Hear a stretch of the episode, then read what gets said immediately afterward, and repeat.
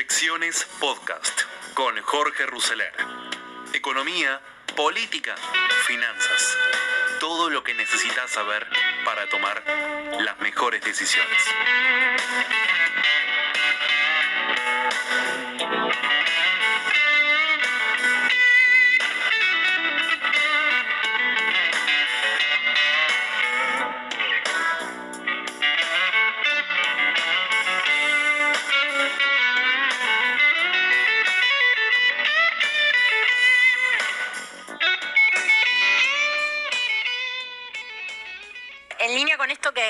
Estás diciendo, que también hay una película que se llama Viviendo con mi ex. Fue el leitmotiv del programa que hicimos el viernes pasado, ¿no? Fue uno de los títulos.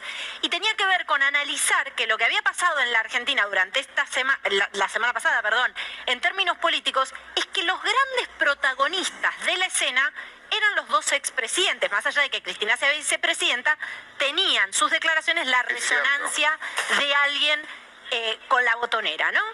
Y por otro lado, Mauricio Macri. ¿Qué está pasando con los otros actores del escenario que de alguna manera o no tienen protagonismo o quizás muchos de ellos abocados a la gestión no están ocupando un lugar en escuchar cuáles son las definiciones que quizás su electorado está esperando que den? ¿Qué es lo que pasa? Yo lo que creo que está pasando, si hablamos puntualmente de la oposición, es que están, y en esto excluyo a Macri, porque yo creo que Macri está en otro juego, pero es que están todos muy preocupados con las encuestas. No hablan porque las encuestas les dan bien. Y esto es lamentable, porque los políticos, yo entiendo que se fijen en las encuestas, pero no que las obedezcan. A mí me parece que un líder, si merece ser nombrado tal, eh, no tiene que estar pendiente de las encuestas. Yo no me imagino a Perón mirando las encuestas antes de salir a hablar. Eh, tampoco Alfonsín, para dar otro ejemplo, desde otro lugar. Me parece que no están hablando, y digo para dar nombres y apellidos, ni la reta ni Vidal, porque las encuestas les dan bien. Y creo que esto es una equivocación. En el caso de Macri, lo hablábamos con Nelson el sábado, donde terminamos compitiendo con Alberto sin saberlo, porque yo en realidad estaba programado, bueno, esto lo podrá decir, lo podrá decir Nelson. Me habían invitado antes de que se supiera que, Nelson- eh, que Alberto iba a estar en, en C5. Pero bueno, eh, yo comentaba este tema porque, a ver, ¿qué duda hay de lo que quiere hacer Macri cuando titula su libro Primer Tiempo? Ninguna duda, ya está, no hay nada más que preguntar. Yo creo que ahí Macri está en otra estrategia que tiene que ver con acumular, acumular, acumular, eventualmente ir a una paso y ver quién gana. Pero bueno, eso es más una estrategia hacia adentro y un poco hacia afuera. Ahora vos me decís, ¿por qué no habla el resto de la oposición? Creo que están especulando y sinceramente, y lo digo con cierto dolor, me parece mal que especulen. Es interesante, Jorge, lo que decís de eh, cómo el gobierno cuando le conviene para algunas cosas convoca a la oposición eh, y cuando no quiere no. Por ejemplo, para el Consejo Económico y Social, para la Mesa del Hambre o para tratar un montón de otras cosas. Hoy fueron a la Casa de Gobierno algunos opositores, Jorge Macri y Cristian Ritondo, se vieron con Guado de Pedro y Máximo Kirchner, Kicillof y Massa para tratar de postergar las pasos. Eh, y también está bueno lo que decís sobre Sí, Cristina bueno, Kirchner. eso... Perdón, porque Máximo Kirchner está en la no. misma situación judicial que la madre, salvo que el, el ju- eh, todavía no empezó ningún juicio oral en su contra. En el caso de Cristina sí, el de vialidad, pero él también está procesado y en juicios orales importantes. A ver, ahí hay, me parece dos cosas, y no quiero tomar una posición ultra con respecto a esto, pero me parece que en algunas cosas tenemos que ser un poquito coherentes. Si nosotros, más allá de que en efecto Cristina es la vicepresidenta de la Nación, ahora, más allá de, de que Cristina lo es y fue electa, y fue electa de manera democrática, nosotros pensamos y tenemos pruebas de que Cristina tiene que estar presa. Entonces se complica mucho la posibilidad de diálogo en ese contexto. Si no, no pensamos que tiene que estar presa, pero me parece que el hecho de que las dos cosas pasen a la vez es un poco contradictorio. Y después, lo de suspender las pasos. A mí me parece que está mal y yo sinceramente no tengo absolutamente ningún interés con respecto a que las pasos se hagan o no se hagan. Me importa reverendamente un pito que las pasos se hagan o no se hagan. Yo me imagino que los políticos están discutiendo porque tienen algún interés que en todo caso me parece menor y que no viene al punto. Yo estoy- digo lo siguiente, quiere suspender las elecciones. Señores, la gente va al supermercado, ¿ok? Explíquenme por qué es más peligroso ir a votar en una cola y estar solo en el cuarto oscuro que estar comprando lata de tomate. No entiendo cuál sería el riesgo epidemiológico de Es que no, es una, es una cuestión política. Al gobierno le conviene eh, suspender las pasos por las peleas internas o postergarlas esperando que haya una recuperación de la economía eh, o un plan de vacunación mejor o algo que mostrar en, en una campaña electoral. Y la oposición que hasta ahora se negaba eh, a tratar el tema, parece que hay una especie de acuerdo y van a seguir hablando, también tendrá sus razones, pero sanitarias me parece que no son, porque si no la reunión tendría que haber sido en el Ministerio de Salud y no en el Ministerio del Interior. Está muy bien. Mira, con el tipo de reflexión casi lo voy a parecer a Caro. Ahora, entonces que lo digan. Exacto, entonces que lo digan, exacto. Porque en, definitiva, en resumen, si vos seguís como todo el, si, si vos armás el silogismo, lo que hay sobre la base de ese razonamiento es una enorme subestimación de tu interlocutor, o sea, de la gente, ¿no? Totalmente, totalmente. Sí, para decirlo corto nos toman por boludo, Carlos. Bueno, viste, yo yo di toda una vuelta, una cosa, y se resumía así, pero bueno, pero bueno, la nata, no, no. Em, bueno, a ver, mientras tanto sucede la Argentina, ¿no? Sucede que, por ejemplo, y te quiero pedir una reflexión sobre este tema que atravesó mucho la, la semana pasada y tuvo repercusión afuera, por, primero, Cristina diciendo que la Argentina no puede pagar, Segundo, la Argentina saliendo del Grupo de Lima, con lo que eso implica para su relación con los Estados Unidos. Tercero, el chisporrotazo, que fue un chisporrotazo fuerte, con eh, la calle Pou en el Mercosur, ¿no? La, respuesta del presidente Alberto Fernández. ¿Qué reflexión te merece todo esto para pensar la Argentina en el mundo, no? Mira, la Argentina en el mundo, si hablamos eh, eh, en principio de política exterior, como está hoy, es completamente errática. O sea, Argentina hoy está, está pensando en Rusia, China y eventualmente en Irán. Y por supuesto en Venezuela. Eh, el apoyo, eh, la salida de, de, para cómo el 24 de marzo, la salida de Argentina del Grupo de Lima y el apoyo a la dictadura de Venezuela es increíble y realmente es indignante. O sea, es increíble que nosotros apoyemos a un país donde hay ejecuciones extrajudiciales. Eso quiere decir fusilamientos, a donde 7 millones de personas se fueron. O sea, es, realmente vergonzoso. Yo, creo que ya no hay ningún motivo, por lo menos a excepción del fanatismo, con el cual se puede apoyar a Venezuela, porque aparte ya hay organismos internacionales que han hablado, digamos, es incuestionable, digamos, los observadores que han ido a Venezuela para ver la situación son incuestionables. O sea que seguir apoyando el terror de Venezuela es impensado. Ahora, ¿con qué se ilusiona Argentina? Vos antes hablabas de Brasil y de, y de cómo estaba la región en otros, en otros ámbitos. Argentina se ilusiona con una vuelta a el, otra vez el, socialismo del siglo XXI. La patria grande. Recomendado en su momento por, por, por la CLAU, eh, eh, que yo nunca bien terminé de entender qué era el socialismo del siglo XXI, pero bueno, supongamos que existe. Eh, eh, con distintas elecciones que se, van a, que se van a ir sucediendo. Yo creo que es muy rápido para pensar eso y que aparte orientar la política exterior argentina con respecto a lo que todavía no pasó y no se sabe si va a pasar, es un error. La discusión con Uruguay es un papelón, pero vos fíjate, si hacemos un poquito de historia, que siempre el kirchnerismo discutió con Uruguay. Siempre es increíble porque Ningún gobierno nunca discutió con Uruguay porque Uruguay es parte nuestra en el mejor sentido y nosotros somos parte de Uruguay. O sea, si hay un lugar al que nosotros nos parecemos y ellos a nosotros, es Uruguay. Ahora, acordate que Kirchner, no te digo que fue a la guerra con Uruguay, pero más o menos. Por las pasteras. y, las pasteras. Y el supuesto dialoguista ahí con Uruguay era Alberto Fernández. Claro, claro. Hubo que llegar a La Haya para que finalmente hubiera un fallo completamente ambiguo, a donde nada, lo que había que hacer era lo que se podía haber hecho al comienzo, que las pasteras funcionaran y que se controlara un eventual daño ecológico y ya, ahí terminaba la historia. Bueno, ahora con Uruguay también, la relación es un desastre. Ahora, hay una cosa interesante respecto de el tema de los acuerdos del Mercosur. Hay, hay un acuerdo de base en el Mercosur con el, con el que yo personalmente no coincido, que se podría resumir de una manera muy brutal así. Ningún país puede encarar un tipo de negociación comercial con otro que no sea del Mercosur sin el acuerdo del resto de los miembros. Bueno, esto me parece que está mal, que ata a los países eh, eh, al destino de los demás y no necesariamente eso tiene que ser así, y más con el Mercosur, que ni siquiera tiene una moneda común, que no es la Comunidad Económica Europea, es el Mercosur, o sea, es una cosa agarrada con curitas, que a veces anda, a veces no anda, etcétera. Ahora, eh, el reclamo de Uruguay de desencorsetar el Mercosur a mí me parece completamente válido. Completamente válido.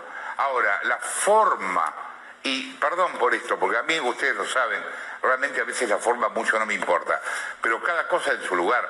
En la diplomacia hay formas. Esas formas quieren decir determinadas cosas. Uno no insulta al presidente de otro país. No pasa, a menos que esté en guerra, no pasa. Ningún presidente hace eso.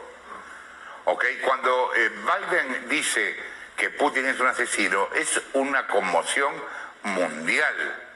Y Estados Unidos cambia muchísimo su política hacia Rusia. O sea, no pasan estas cosas. En ese sentido, sinceramente, creo que Alberto fue un maleducado. Ah. Me parece que la cuestión de formas ahí no es menor. Y que nos peleemos con Uruguay es realmente insólito, completamente insólito. A ver, te hago una pregunta fácil, ¿no? Eh, si vos mirabas la repercusión que tuvo esto, sumado al no vamos a pagar de Cristina, sumado a la salida del grupo de Lima, que tuvo una repercusión internacional que nosotros realmente no, no la dimensionamos de acá, pero tuvo una repercusión muy, muy grande.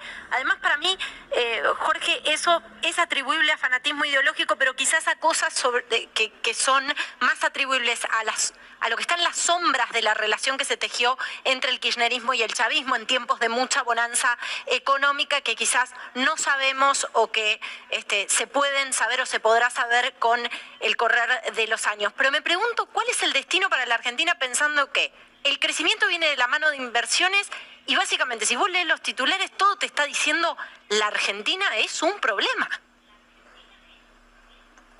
Bueno, mira, primero respecto a lo que decís y coincido de intereses detrás de la, relación con Venezuela, todos recuerdan que con Venezuela hubo durante muchos años lo que se llamó una embajada paralela. Esa embajada paralela se dedicaba a hacer negocios con el chavismo, negocios que aún hoy subsisten.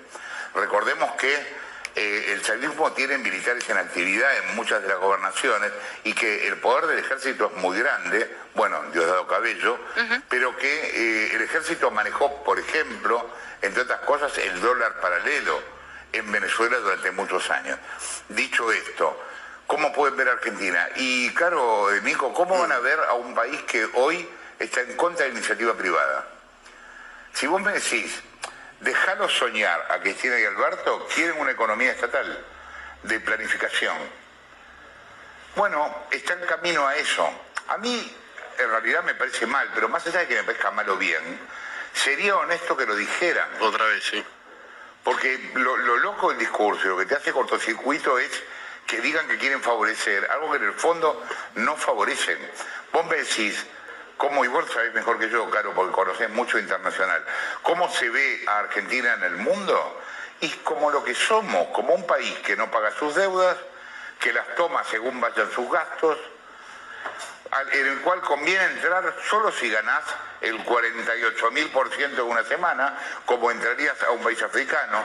Si a vos te dicen hoy, mira, dame mil dólares que te, los mando a, no sé, Angola. Nigeria y en una semana tenés cinco mil y a lo mejor se los das.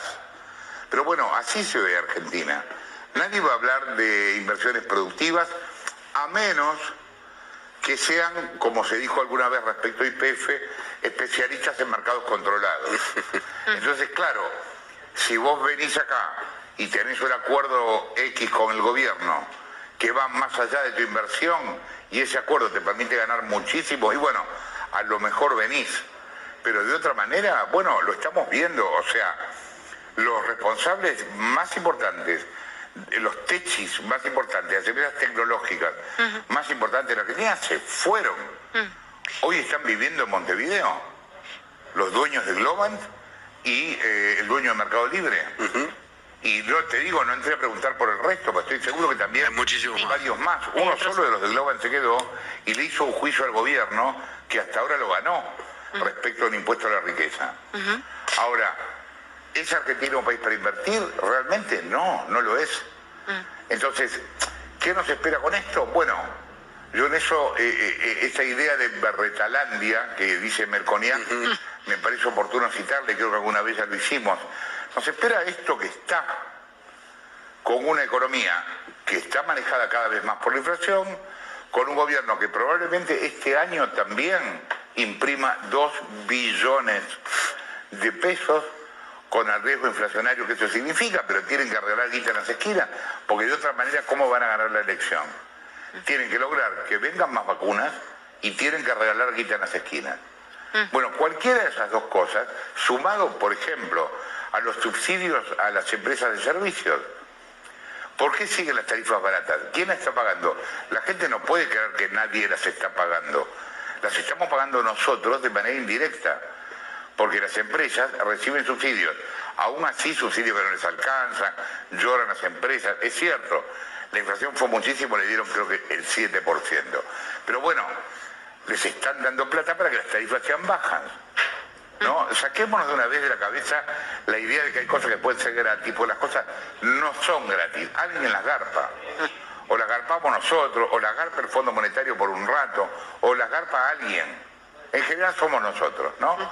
Pero bueno, no, no es que todo es gratis. En ese sentido, el gobierno va a ese tipo de economía, así como, insisto, y lo comenté el otro día en la nota con, con Nelson, si vos me decís, ¿cuál es el sueño de Cristina? ¿Qué es lo que Cristina hoy piensa frente a Alberto, hoy que está desilusionada de Alberto? Cristina piensa que se equivocó con Alberto, porque Alberto no está cumpliéndole lo que, le- lo que ella le pidió, que es zafar ella y sus hijos de todas las causas. Y desde el punto de vista político, Cristina hoy está más de acuerdo con Kisilov que con Alberto. Aparte yo creo que casi lo hace público y de hecho en privado lo dice. O sea, ¿cuál es el país que Cristina necesita en su sueño? Un país donde se modifique la constitución. Entonces, donde varias cosas cambian. ¿Qué puede cambiar? Bueno, extender el derecho social de propiedad, ver qué pasa con, con distintos, con el tema de las inversiones, ver de qué manera se puede manejar desde una economía estatal muy importante y una pequeña actividad privada, la economía de la Argentina. Eso es lo que Cristina sueña. ¿Cómo lo están logrando de a poco? Bueno, están haciendo lo que vemos. De a poco, porque hoy Cristina no tiene el manejo completo formalmente del gobierno. Ahora, si vos me decís que querría, y querría eso. Ese país es un país donde pueden llegar inversiones extranjeras. Bueno, pueden llegar inversiones de Rusia, pueden llegar inversiones de China. Igual, ojo, porque los chinos no regalan nada, como nadie regala nada, porque los rusos no regalan nada, y tampoco los venezolanos, porque ustedes se acordarán, cuando nos prestaban, nos prestaban creo que al 12 o al 14% de interés, Así empezábamos con Jorge Lanata, con todo su análisis sobre eh, la idea que anda dando vuelta en el gobierno de la suspensión de las PASO y bueno, todo el análisis político que Lanata siempre agrega a cada uno de sus sabrosos comentarios. Respecto a este punto político, podemos mencionar que el gobierno va a insistir en cerrar un acuerdo político para postergar las pasos pese a la resistencia de Juntos por el Cambio. El Frente de Todos propuso a la oposición un almuerzo de trabajo la semana que viene. En la Casa Rosada no creen que las aclaraciones de la coalición opositora tras las versiones de un principio de acuerdo hayan dañado la negociación. Después de la resistencia inicial manifestada por los dirigentes Juntos por el Cambio a la propuesta del gobierno para postergar las PASO, el oficialismo va a insistir con la búsqueda de consensos para que las elecciones se celebren un mes después. En Casa Rosada no creen que las aclaraciones de la coalición, después de las versiones de un principio de acuerdo ayer, hayan dañado la negociación y hay optimismo en las conversaciones previstas en el Congreso después de Semana Santa. El año pasado el gobierno impulsó negociaciones en el interior y logró acuerdos con la mayor parte de los gobernadores para suspenderla. Luego desde la Cámpora introdujeron la posibilidad de postergarla, pero la oposición mostró su rechazo y esa posibilidad quedó suspendida a la espera del momento preciso. Ayer, en medio de la suba de casos de coronavirus, el oficialismo sacó esta propuesta del cajón donde había sido guardada y en un encuentro en la Casa Rosada para la firma de un programa basado en un proyecto de la oposición que prevé asignar 5 mil millones de pesos a 135 municipios bonaerenses, el presidente del bloque de Frente de Todos, Máximo Kirchner, junto a Sergio Massa, retomaron las conversaciones sobre la postergación de las pasos con Cristian Ritondo, que es el jefe del bloque de Juntos por el Cambio, y con el intendente Vicente López, Jorge Macri. Versiones sobre un principio de acuerdo generó indignación general en Juntos por el Cambio. Hacia la noche las cúpulas del radicalismo, el PRO y Coalición Cívica salieron a aclarar que por el momento no había acuerdo. Después de este revuelo esta mañana el oficialismo relativizaban la injerencia de esos mensajes, se muestran confiados en la posibilidad de avanzar en las negociaciones la semana que viene y ya había una propuesta de almuerzo a la oposición para después de Semana Santa. El gobierno propone que se celebre el martes a una semana de la apertura del canal de diálogo. Quedamos en hablar la semana que viene. Si se leen los tweets de los referentes de la oposición, está claro que hablan de hacer un acuerdo en el ámbito parlamentario. En la oposición hay celos internos, pero todos hablan de discutirlo en el Congreso. Ayer en Olivos se compartió lo que se venía hablando con Ritondo y con Negri y fue un buen anticipo. Una cosa es el fogoneo mediático de algunos dirigentes del PRO, otra es la realidad, ya se han pautado reuniones para la semana que viene. Esta propuesta que presentaron Kirchner y Massa venía discutiéndose ya desde unos días atrás y este martes fue eje de conversación en un almuerzo en Olivos encabezado con Alberto Fernández, Santiago Cafiero, Eduardo Guado de Pedro. El presidente los convocó al mediodía con distintos temas de agenda y el principal fue retomar el plan para modificar la fecha de la paso. Bueno, uno de los temas que como ustedes ven es importante, digamos, para considerar respecto de lo que puede estar pasando en la política. Los precios de hoy, dólar solidario 160, dólar libre 141, contado con liqui 147, dólar bolsa 140, riesgo país 1607. Juan Manuel Baquer, el empresario que pagó el impuesto a la riqueza y pidió que hagan su parte los funcionarios, manifestó que realizó un gran esfuerzo y que lo sorprendió que su patrimonio fuera considerado una fortuna. Renovaron el ahora 12, el plan de cuotas a partir de, abril no tiene más tres meses de gracia. La presión impositiva sobre el campo no cede, avanzó en el primer trimestre y el Estado ya se queda con el 62,6% de la renta agrícola. El Banco Mundial le otorgó dos créditos al gobierno argentino. Son 330 millones de dólares para el fortalecimiento del sistema de salud pública y para aumentar el acceso a servicios digitales. Más tensión con las empresas, el gobierno creó un nuevo sistema para aprobar o para rechazar etiquetas de los productos.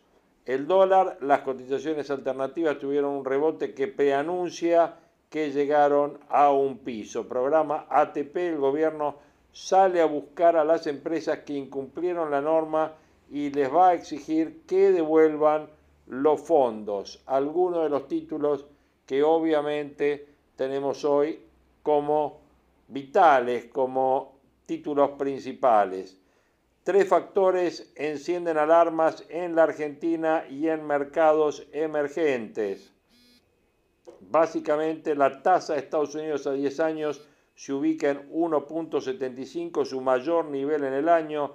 El dólar en el mundo deja de caer y sube 4% en este 2021 y las materias primas hacen una pausa.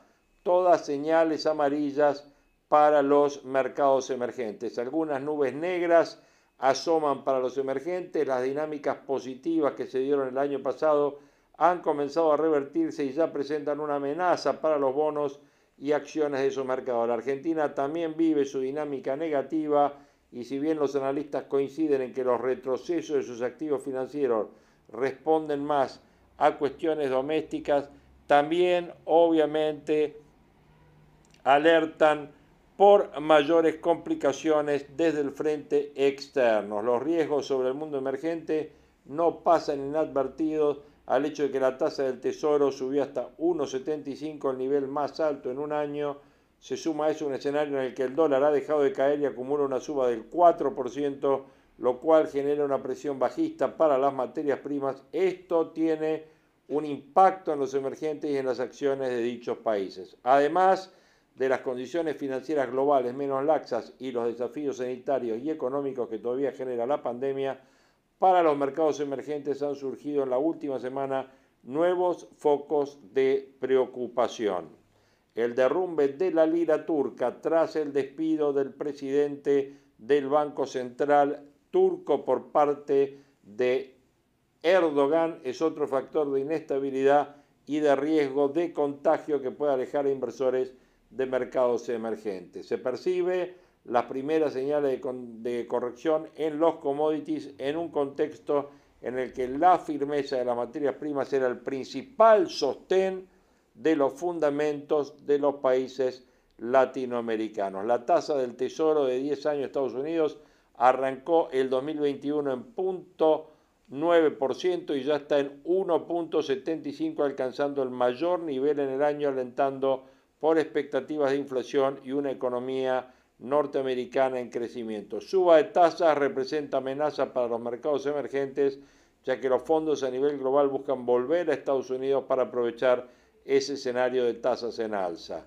De esta manera desarman posiciones en activos en moneda local, se dolarizan, generando una suba del tipo de cambio en cada país emergente y alentando a otros desequilibrios macroeconómicos a nivel local. El ciclo inverso se dio el año pasado, ya que los inversores buscaban rendimientos en otros mercados que ofrecían tasas más altas. Se observa una suba en el dólar a nivel global, que como dijimos, obviamente ya representa 4% en lo que va del año. Una suba del dólar que representa una variable de presión para todas las monedas de mercados emergentes que tienden a devaluarse si la dinámica alcista del dólar persiste, las presiones sobre las monedas emergentes y sus economías podrían acelerar su deterioro.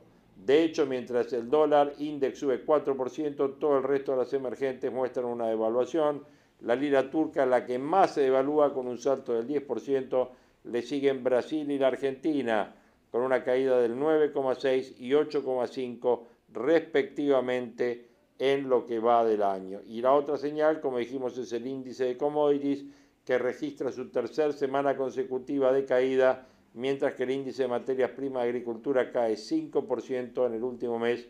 El petróleo ubica cerca de un 10% debajo del máximo reciente. Las acciones emergentes operan 8% debajo de los máximos que alcanzaron en este último periodo. Bueno, obviamente uno de los temas para analizar los factores que encienden alarmas en mercados emergentes y también en Argentina. La Argentina, su economía y el coronavirus, segundas partes, nunca fueron buenas. El temido arribo de la segunda ola encuentra al país en una situación de mayor fragilidad luego de atravesar uno de los peores años que registra su historia económica. Algunos de los temas que sin duda son importantes en este cierre de marzo, en este IDUS de marzo, 31 de marzo del 2021 en proyecciones.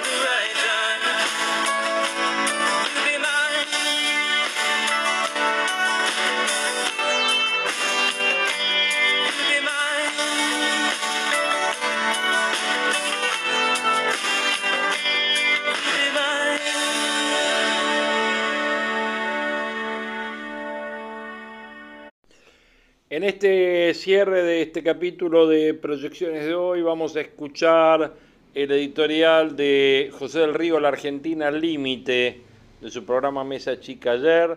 Después van a tener a Cristina Pérez también en un editorial muy interesante sobre aquellos que dicen que este gobierno no avanza. Van a ver que el gobierno está avanzando. Y además de ello, obviamente, un reportaje muy interesante a Fernando Iglesias respecto de lo que pasó en el Congreso el fin de semana.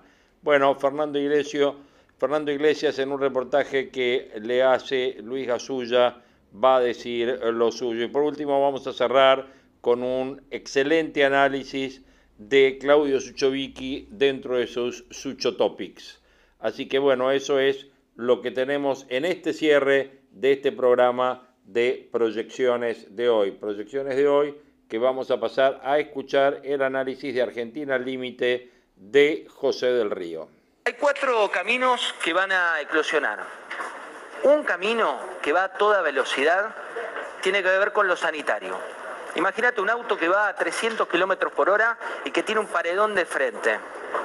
En la Argentina improvisada, los infectólogos te están alertando respecto de lo que está ocurriendo en materia sanitaria.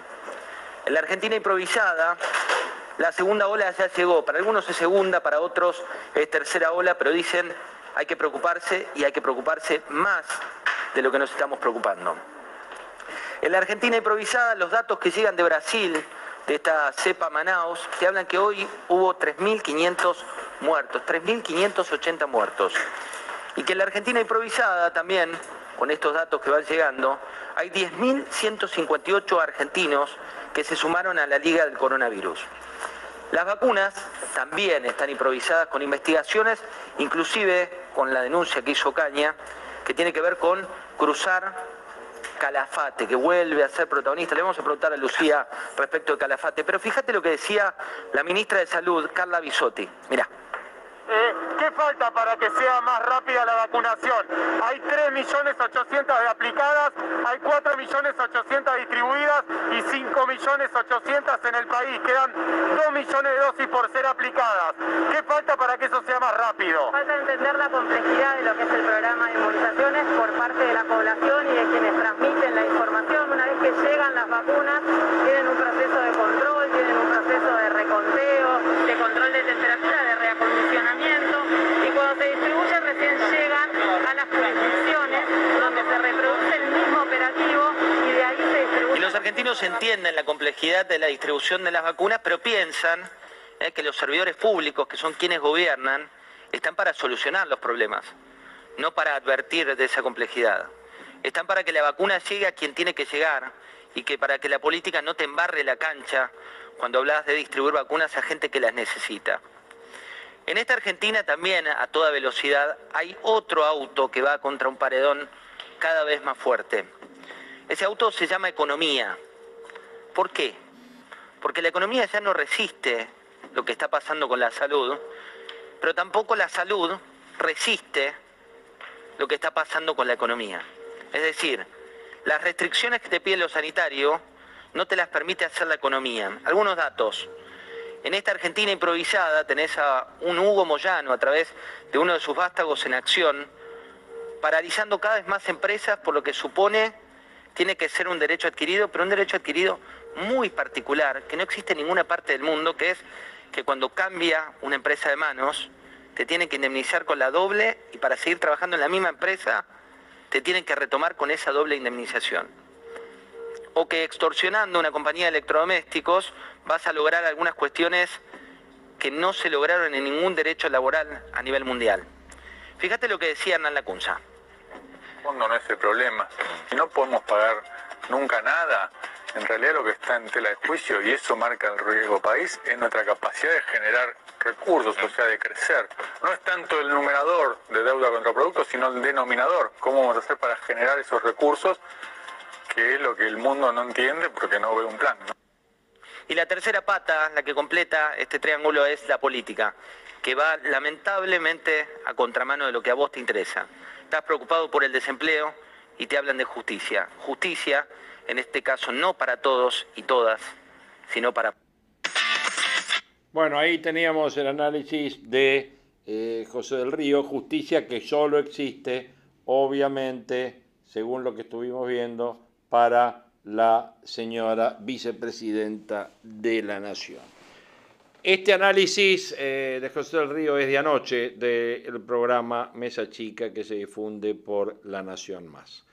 Eh, como les dije, Cristina Pérez, Fernando Iglesias, Claudio Suchovicki en el cierre de este programa de proyecciones de hoy, 31 de marzo del 2021. Obviamente, como no vamos a estar en contacto durante eh, las Pascuas, le decido a todos los eh, oyentes de proyecciones, les envío un saludo de muy felices Pascuas para todos y retomamos este diálogo ya en abril, abril que comienza mañana.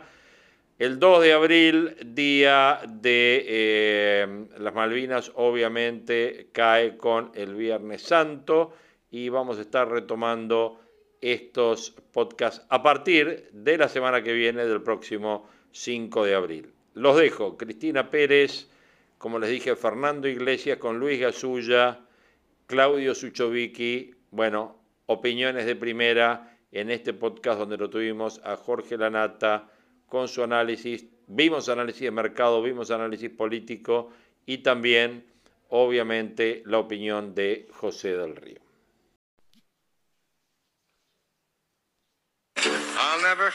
Qué equivocados. Qué equivocados están los que dicen que el gobierno no avanza. La verdad, eh, son críticas sin mucho fundamento, porque yo creo que el gobierno avanza. Fíjense, Amado Vudú casi seguro que no vuelve a la cárcel, porque aquel juez que demoró el fallo por el cual tenía que ordenar que regresara a prisión por la sentencia firme, el juez Daniel Obligado, al parecer a lo que se vio obligado es hacer un fallo tan impresentable que lo terminara revocando casación. Y los que dicen que el gobierno no avanza también se equivocan, porque, por ejemplo, el fiscal federal Juan García Elorrio validó que el exministro de Planificación Federal, Julio Devido, siga con prisión domiciliaria por la tragedia de 11. 52 muertos, 5 años y 8 meses de prisión. ¿eh? Hasta que la Corte Suprema lo decida. Bueno, mínimo en este tema, recapaciten, piensen los que dicen que el gobierno no avanza. Yo creo que están equivocados, el gobierno sí avanza. Pero mínimo, eh, en este caso, hago mías las palabras de las familias de la tragedia de Once, dicen, confiamos que este recurso será rechazado por el máximo tribunal en un plazo razonable y breve cerrando de esta vía toda instancia y ratificando las responsabilidades que denunciamos desde el mismo día de la tragedia. Pobres familias, ¿no? Pobres familias. Eh, pero la cosa no se queda ahí. Se equivocan los que dicen que el gobierno no avanza. Este gobierno que tiene, que tiene tanta eh, voluntad de cepo, ¿no? Tiene el gatillo fácil para cualquier cepo. Cualquier cepo, ping, ahí lo tienen. En estas horas eh, uno podría haber pensado, bueno, se viene la segunda ola, convocan a la oposición para medidas sanitarias, para discutir cómo conseguir más vacunas, para ver cómo se las reparte mejor. Me preguntaba en estas horas, ¿por qué no usaron el padrón para repartir las vacunas, porque saben que hace unos meses la justicia electoral puso a disposición el padrón justamente para que supieran al menos la cuestión de los adultos mayores, para hacer una repartija que no fuera discrecional. No lo usaron, qué raro, porque justamente la población de adultos mayores es la que, la que más se muere. Pero no usaron el padrón, prefirieron la cosa discrecional. Eh, dicho esto, ¿para qué convocaron a la oposición? Para proponer suspender las elecciones. sí, señor. ¿Vieron? Ustedes dicen que el gobierno no avanza. El gobierno avanza. Quieren suspender las elecciones. Como son tan rápidos, hasta dieron el resultado de esa reunión diciendo que la oposición había aceptado la propuesta, que ni siquiera llegó por las vías institucionales de una decisión de ese tamaño. Recordemos que en el mundo hubo elecciones y no se suspendieron ni con la pandemia. Dicho esto, lo que faltaba era el cepo a las urnas. Muchos lo advirtieron. Muchos se lo veían venir. Este gobierno también está intentando ponerle un cepo a las urnas. Estaba pensando, ¿con qué rapidez convocaron a multitudes a despedir a Diego Maradona, corriendo todo tipo de riesgos, y con qué rapidez, a pesar de que hay tiempo para organizar algo decente y cumplir con la ley, deciden proponer suspender las elecciones. Si algo le faltaba a este gobierno es proponer un cepo a las urnas, un cepo a la democracia.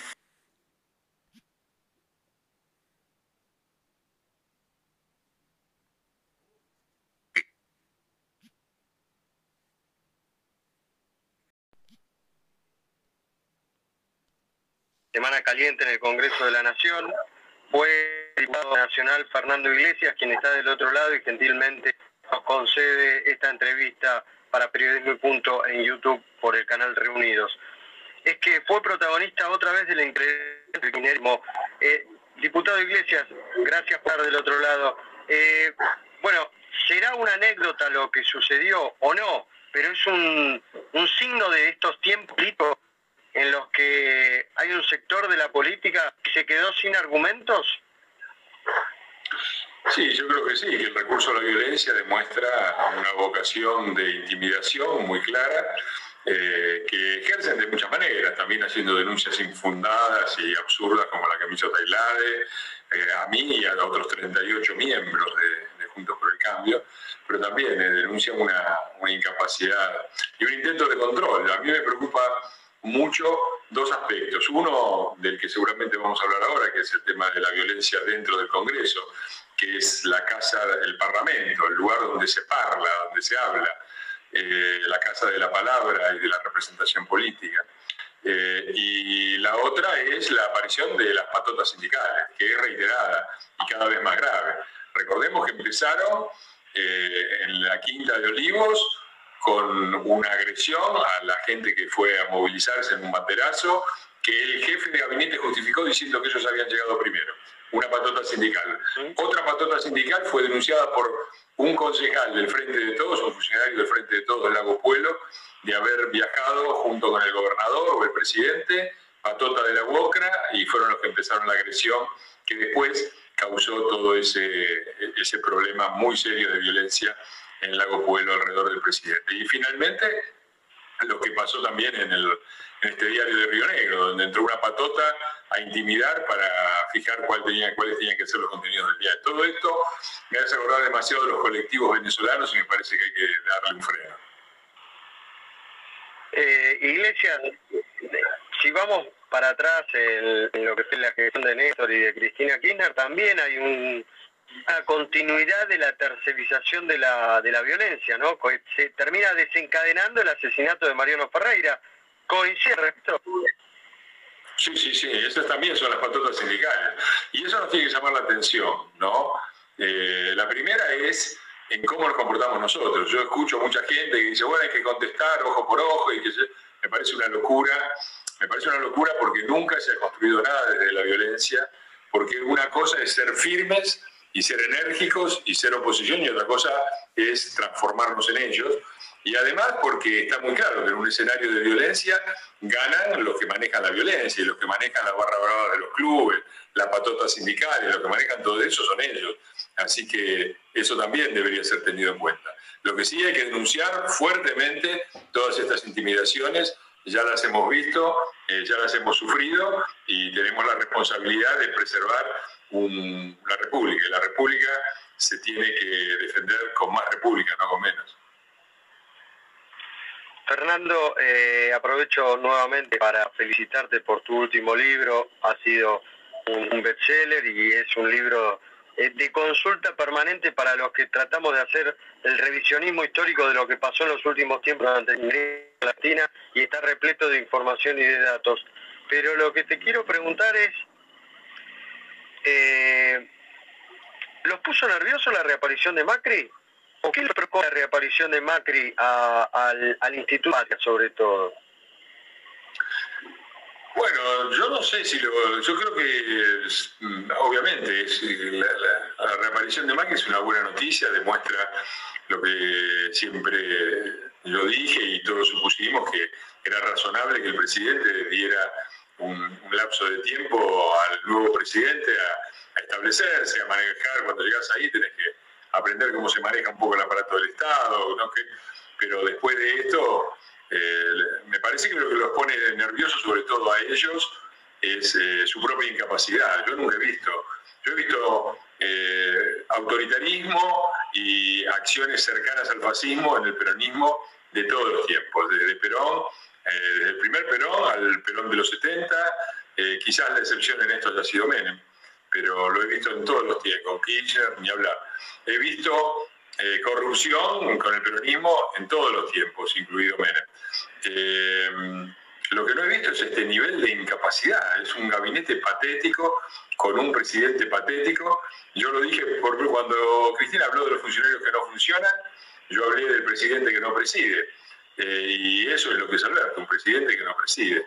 el nivel de incompetencia de Alberto su eh, dejarse dominar por Cristina, eh, el jefe de gabinete impresentable que tenemos, un pobre chico, ¿no? haciéndose el canchero, eh, sin ningún tipo de formación, y los, los, ministros patéticos que tenemos, ¿no? para que Alberto diga que Ginés García era un gran valor, es un, son verdaderamente desastrosos. Ahora han ido por solar.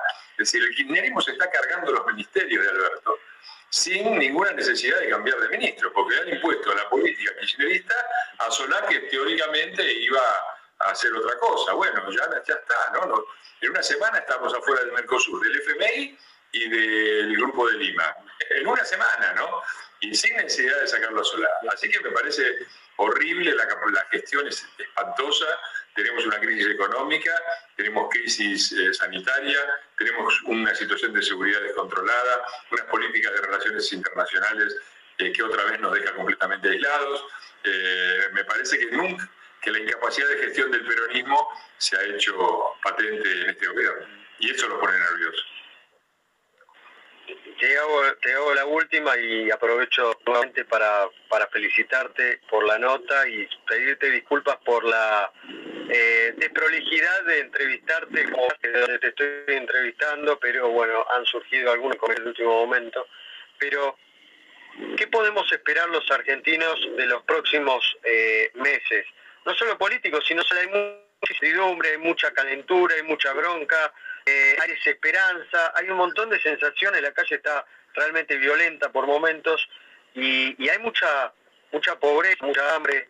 Eh, ¿Qué es lo que podemos esperar los argentinos en un contexto en el que las vacunas llegan a cuentagotas y en el que otra vez se instala el discurso del miedo? Bueno, nada bueno, yo creo que las cosas están destinadas a empeorar. Eh, lo dije ya cuando en el 2019, cuando muchos creían que Alberto iba a ser, iba a ser el, moderado y el conciliador. Lamentablemente no veo a muchos que eh, fogonearon todo esto pedir disculpas. Por el contrario, le siguen pidiendo a, a, Macri que haga autocrítica.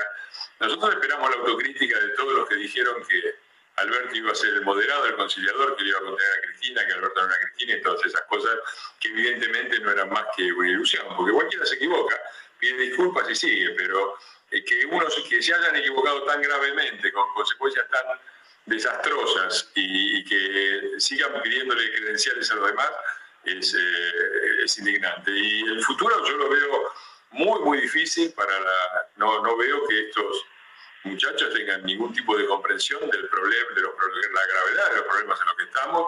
Por el contrario, uno ve las reacciones que tienen eh, y son desastrosas. Hay un grado absoluto de descoordinación en el gobierno, hay un nivel de, de ridiculez. Yo el otro día hablaba con un amigo mío alemán y le explicaba que habían cambiado el ministerio de, al ministro de Salud porque había habido eh, robos en el plan de vacunas.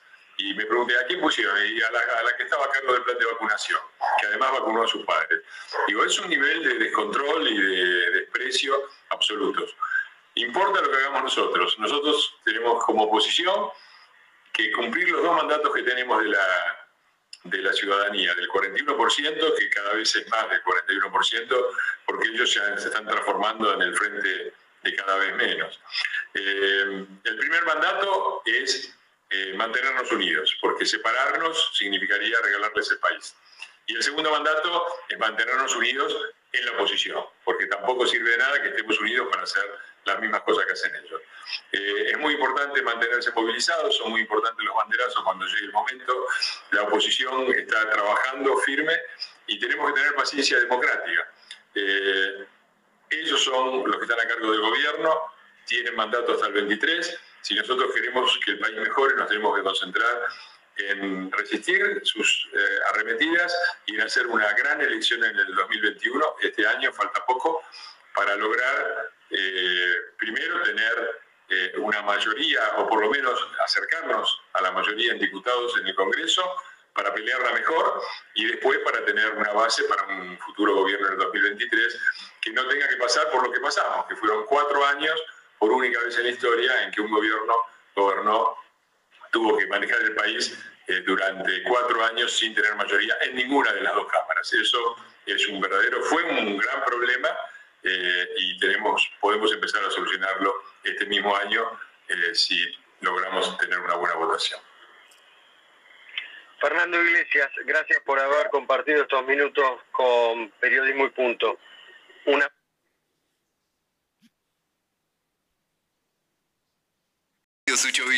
el hombre de la bolsa.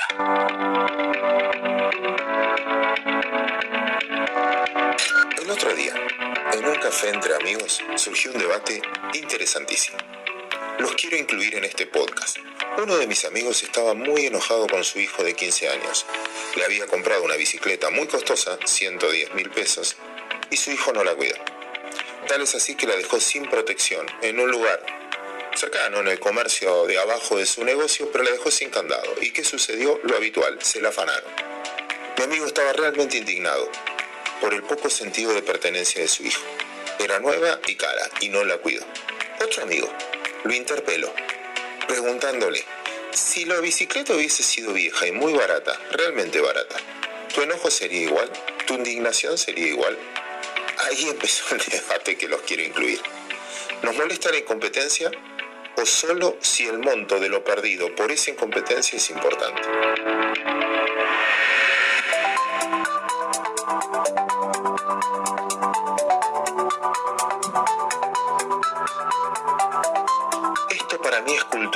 Y refleja el valor de nuestros activos en la Argentina.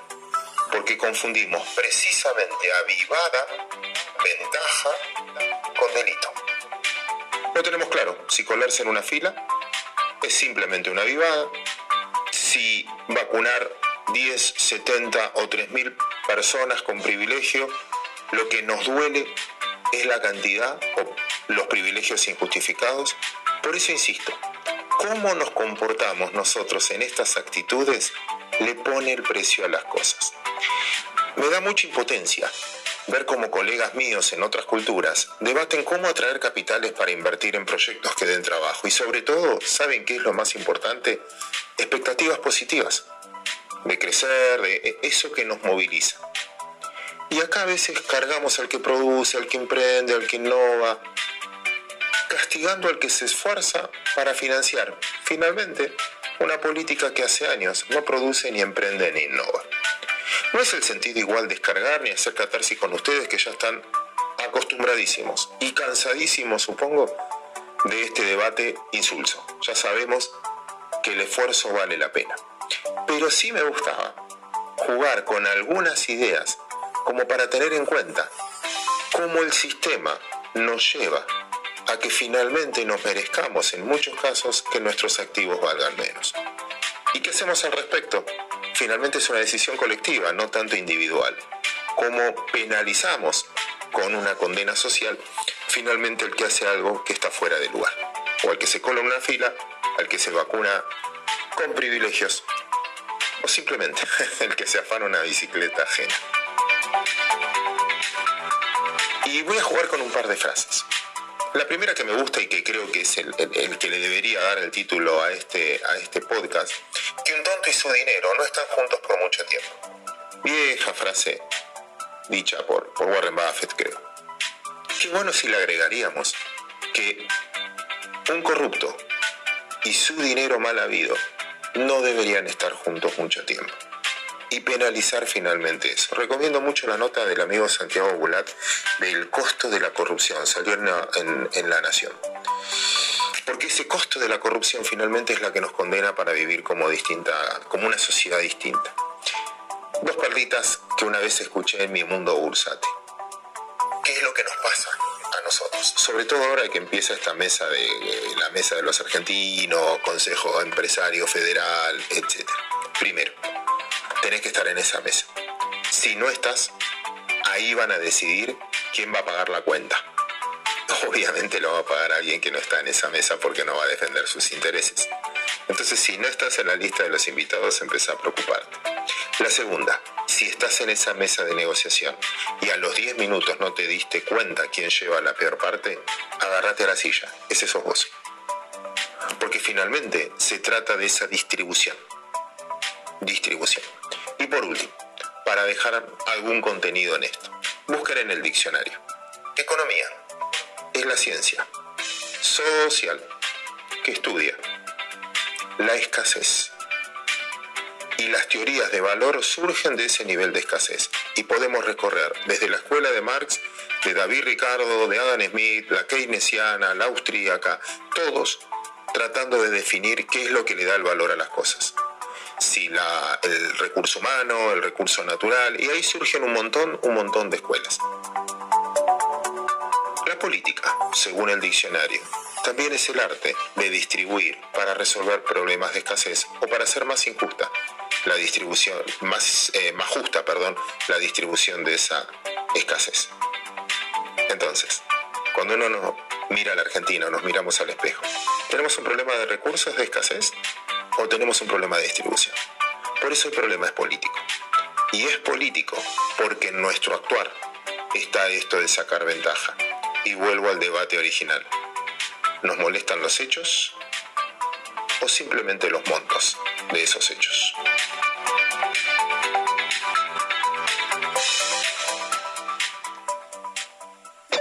Escuchaste.